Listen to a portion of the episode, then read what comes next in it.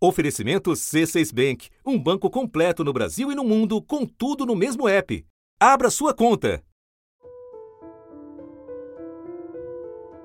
No episódio anterior do assunto, mostramos a insustentabilidade do confronto do presidente da República com o ministro da Saúde. Nós temos uma perspectiva de troca aqui no Ministério, deve ser hoje, mais tardar amanhã, mas enfim, isso deve se concretizar. Nós vamos ter todo o cuidado porque o nosso foco é o vírus é, e a gente vai ter todo o cuidado para amparar quem quer que seja que venha para cá, não vamos fazer nenhum movimento brusco, não. Nesta quinta-feira, Jair Bolsonaro finalmente fez o que planejava havia mais de um mês. Em comum acordo, eu o exonero do Ministério nas próximas horas.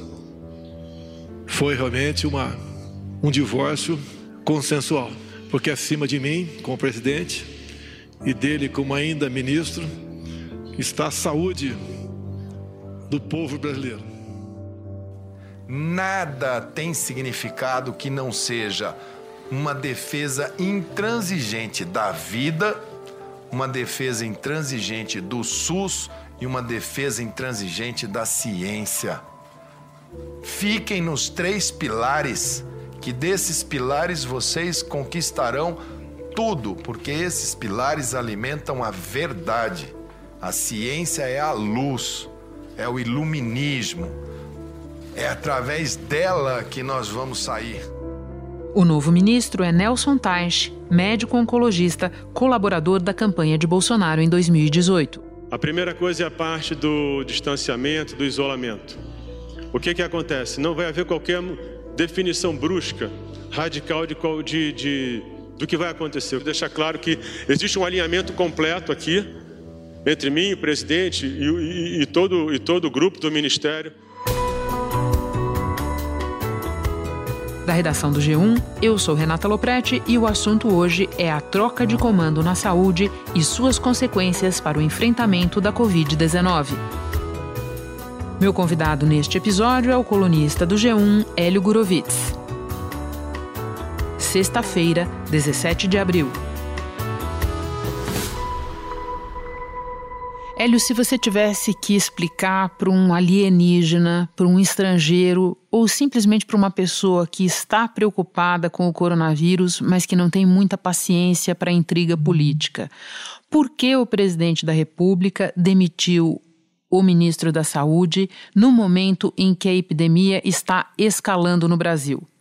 Eu não tenho essa resposta, Renata. É, é, o que existe é uma briga política, tá? Ele tá, é, ele tem uma visão sobre a questão, que é uma visão descolada dos fatos e do consenso científico. Ele, o presidente da República, você disse. Ele, o presidente da República, exatamente. Descolada dos fatos e do consenso entre os cientistas é, o ministro da Saúde está implantando uma política que, digamos assim, não é brilhante, não é perfeita, mas ela pelo menos aponta a direção correta. E os dois viveram um choque político. Ele demitiu como se isso fosse uma briga política normal e não um momento único na história humana. Não condeno, não recrimino e não critico o ministro Mandetta. Ele fez aquilo que, como médico, ele achava que devia fazer. Ao longo desse tempo, a separação cada vez mais se tornava uma realidade. Você disse há pouco que o Mandetta não fazia uma gestão brilhante. Faz então um balanço para nós dos erros e acertos dele na tua avaliação. Olha, eu, eu, gosto de começar pelos acertos. Primeiro, ele tem o mérito de ter enxergado o problema, de ter delegado a pessoas competentes as iniciativas.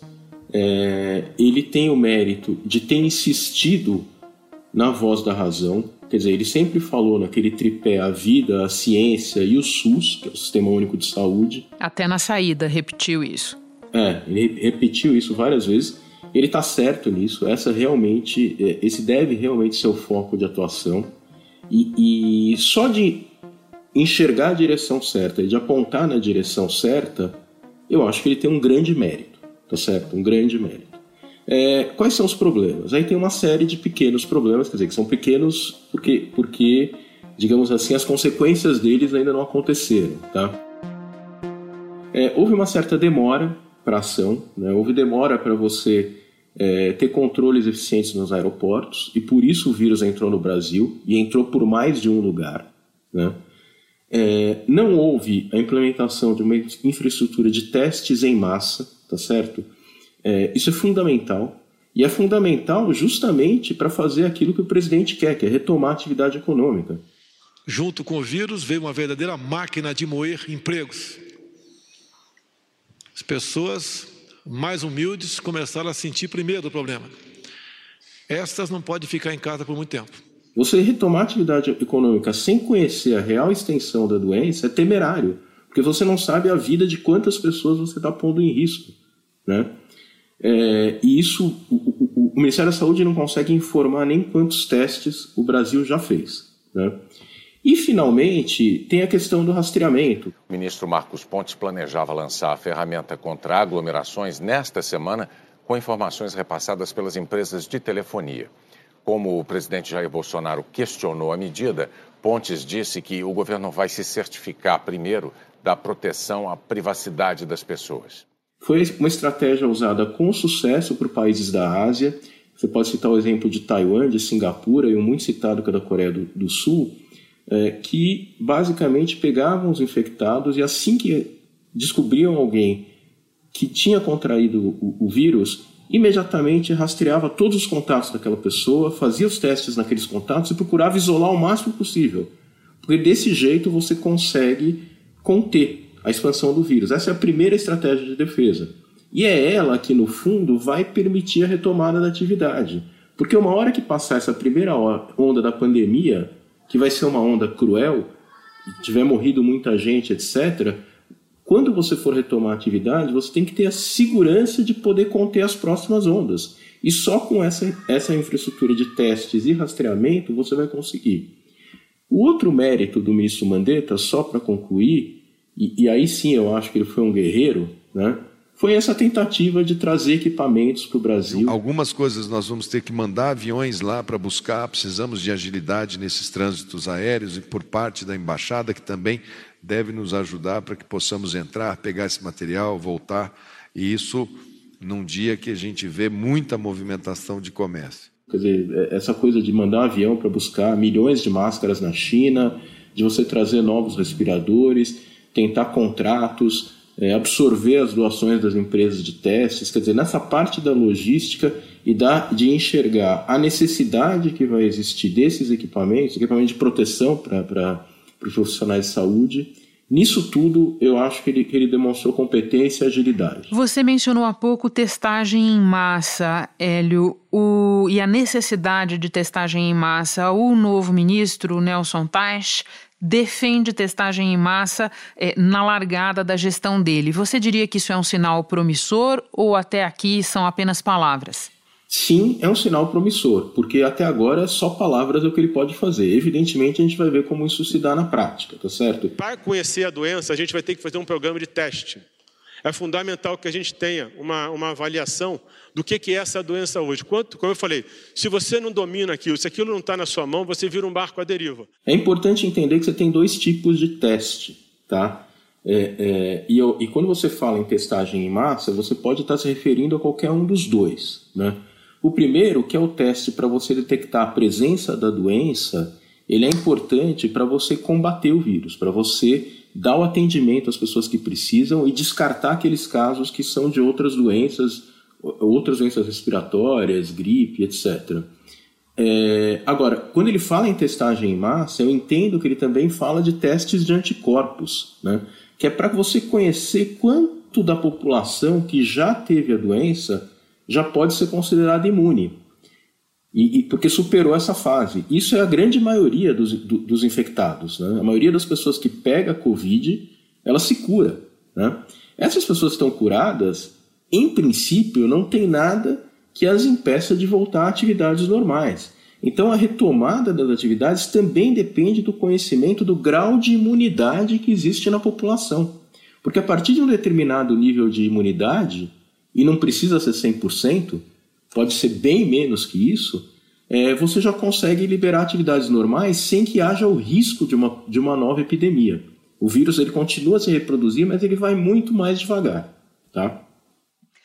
Hélio, mais sobre o novo ministro. Ele disse que não haverá mudança brusca, mas a gente sabe que o presidente Bolsonaro procurava um ministro com o qual ele se identificasse e que o presidente defende o relaxamento do isolamento social. O que esperar da nova gestão à luz de tudo isso, Hélio? Olha, eu acho que se o presidente insistir nessa visão, evidentemente vai haver um novo embate. E o que eu conversei com o doutor Nelson é que gradativamente nós temos que abrir o emprego no Brasil. Essa grande massa de humildes não tem como ficar preso dentro de casa. O que é importante aqui, tudo aqui vai ser tratado de uma forma absolutamente técnica e científica. Porque o que se espera para as próximas semanas é o reflexo do relaxamento que já aconteceu nos últimos dias, que vem acontecendo em cidades grandes como São Paulo, como Rio de Janeiro, é, é, é, onde as pessoas estão deixando de ficar em casa, caiu o nível de isolamento, tá certo? Caiu e caiu bastante. No começo de abril estava em 54%. Foi caindo, até que no feriado da Sexta-feira Santa chegou a 57%. Caiu no sábado, subiu para quase 60% no domingo e na segunda-feira caiu para 50%. É, e isso tem uma coisa cruel na análise da, da, da, pandemia, que é o seguinte: as consequências disso vêm depois, porque esse vírus ele fica incubado e, e as pessoas transmitem sem sintomas. Então, essa, essa pessoa que pegou o vírus hoje, ela vai ficar doente, vai para o hospital daqui a duas semanas, daqui a três semanas. Então, esses números, daqui a um mês, eles tendem a crescer bastante ao, ao longo desse período. Né? É, e, evidentemente, vai haver um choque aí de visão. Tá? Porque se, se de fato o novo ministro é, falou que não vai haver mudança brusca e vai fazer o que é razoável para proteger a vida, ele não vai ter como fazer isso sem manter medidas duras de isolamento, que foi o que aconteceu em outros países. Isso aconteceu na Itália, isso aconteceu na Inglaterra, isso aconteceu na França, isso aconteceu na Alemanha, isso aconteceu nos Estados Unidos. Eu não vejo como isso não acontecer no Brasil de alguma forma. E por falar em isolamento em visões divergentes, nós estamos conversando um dia depois de o Supremo Tribunal Federal decidir que estados e municípios têm o poder de determinar medidas de isolamento. Qual é o recado para o presidente? É, do ponto de vista político, é um recado ruim, porque o que se esperava do presidente nesse momento é um pouco, sei lá, só para sem querer, sem querer comparar, porque obviamente são, são coisas muito diferentes, realidades diferentes, países diferentes mas você pega um pronunciamento da Merkel na Alemanha, ela falou é, o, o, aquilo que se espera de um líder nesse momento. é o seguinte: é um momento duro, é um momento difícil. A humanidade nunca viveu isso. Haverá perdas. O que a gente tem que fazer é tentar reduzir essas perdas da melhor forma que nós conseguirmos. Mas é um momento em que se exige uma coordenação da sociedade, do coletivo, porque isso é uma briga, o que a gente precisa entender é que isso é uma briga da humanidade contra uma outra espécie, contra o vírus. E ou bem a humanidade se entende e enfrenta esse vírus como uma estratégia, ou então a gente vai perder. Eu acho que é, é eu acho que é essa percepção que falta talvez para o presidente. Não que ele esteja errado em querer a retomada da atividade. Todo mundo quer. A questão não é essa. A questão é como fazer isso de modo que a gente consiga derrotar o vírus e não o vírus nos derrotar. Deixa eu passar por uma questão correlata da pandemia e que também esteve nas palavras do presidente Bolsonaro nesta quinta-feira, no anúncio da troca de ministro. Ele se referia à necessidade é, de a atividade econômica ser retomada e disse o seguinte: o governo não tem como manter esse auxílio emergencial ou outras ações por muito tempo. Hélio, considerando que boa parte dos brasileiros em necessidade ainda nem viu a cor da ajuda emergencial, e isso também vale para as pequenas empresas, que mensagem é essa do presidente? Olha, esse é um ponto que no fundo é muito importante. É, é, por, por que, que é, a questão é a seguinte: não existe uma resposta pronta para isso que a gente está vivendo. E, e os governos do mundo todo eles estão tentando dar um jeito de realmente é, é, reduzir ao máximo os danos, a pobreza, a, a, a, perda de emprego. Quer dizer, todas essas preocupações do presidente, elas não são vazias, elas são importantes, sim, tá certo?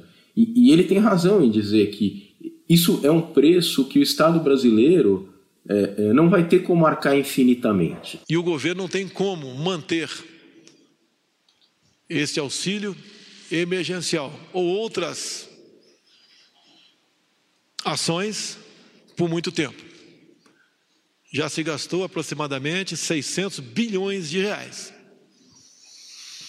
E podemos chegar a um trilhão.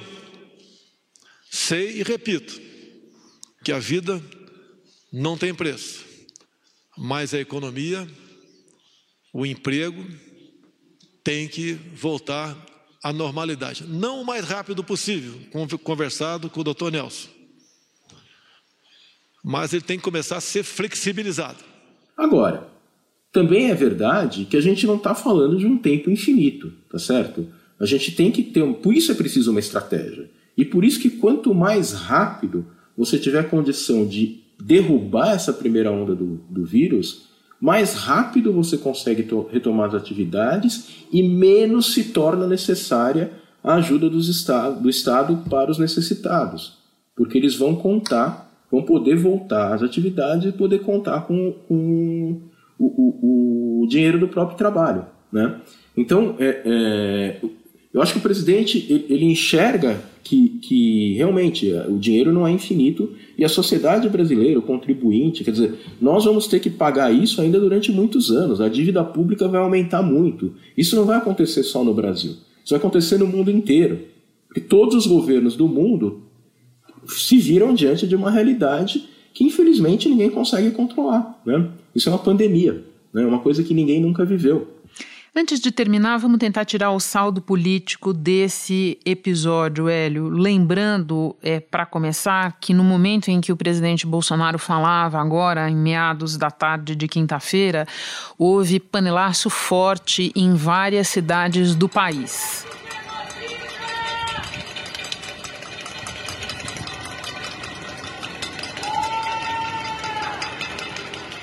Como entender essas manifestações, Hélio? Olha, existe uma rejeição óbvia de uma parcela significativa da sociedade à postura do Bolsonaro. Isso é compreendido como uma postura insensível, isso é compreendido como um desprezo à vida, como um desprezo à saúde da população. Agora, também é importante dizer que isso não é a sociedade inteira, tá certo? Ainda existe uma parcela da sociedade que apoia o presidente Bolsonaro. As pesquisas, elas dizem isso, é, o nível de aprovação dele caiu um pouco, mas não desabou, não caiu aos níveis do que eram os níveis de aprovação da Dilma ou do Temer é, é, poucos anos atrás, tá certo? Então o Bolsonaro ainda mantém uma base de apoio. Sobre o desempenho do presidente em relação ao surto do novo coronavírus, o resultado foi o seguinte: entre todos os pesquisados, 33% consideram ótimo ou bom, 25% regular, 39% ruim ou péssimo e 2% não souberam responder. O que acontece é que, do ponto de vista político, ele tem um discurso eficiente. Ele consegue. Como funciona esse discurso? Funciona na base da polarização. Então, esse era um momento, e é um momento, em que os líderes mundiais estão aproveitando para unir as populações em torno de um inimigo comum para poder derrotá-lo. Agora, o presidente Bolsonaro adotou uma outra estratégia. Ele não quer unir ele continua querendo dividir, porque é assim que ele joga o jogo político. Ele é um jogo político que foi bem sucedido no passado, tanto que ele está na presidência graças a isso. A gente não sabe como isso será daqui para frente, porque de fato uma pandemia é algo capaz de, de, de transformar mentalidades. Né? Isso já aconteceu na história da humanidade. E para completar esse capítulo do saldo político, o momento da saída do Mandetta, Hélio para quem é que vai ficar a conta política do que vem por aí na pandemia? Bom, não vai ser para ele, né? Porque ele saiu no momento em que o, que. o que representa essa conta política? Basicamente, ela pode ser dada de um jeito cru e de um jeito até rude pelo número de mortos na pandemia, tá certo? É, é, ele saiu antes de haver aquela rampa explosiva no número de mortes, tá certo? Então, é assim, das duas, uma. Ou bem, é, é, essa curva se achata e isso é contido e de alguma forma o presidente Bolsonaro consegue sair vencedor, isso é uma coisa pouco provável, quer dizer, a ciência toda que nos informa e o exemplo dos outros países dá a entender que não é isso que vai acontecer.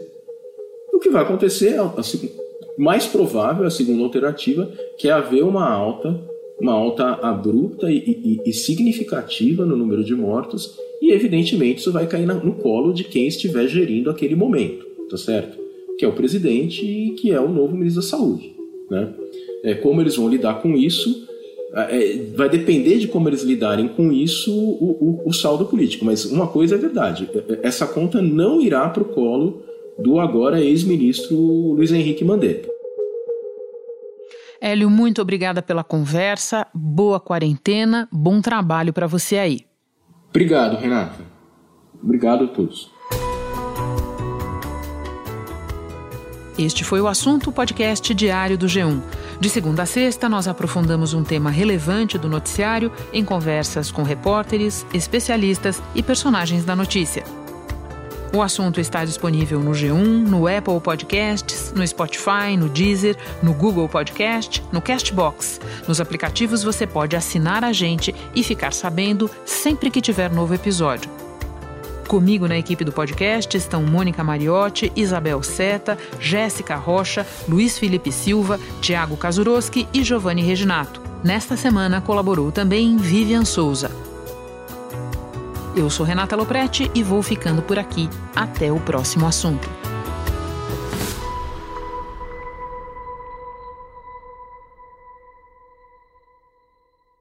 Você no topo da experiência financeira que um banco pode oferecer. Escolha um banco completo no Brasil e em qualquer lugar do mundo. Abra sua conta no C6 Bank.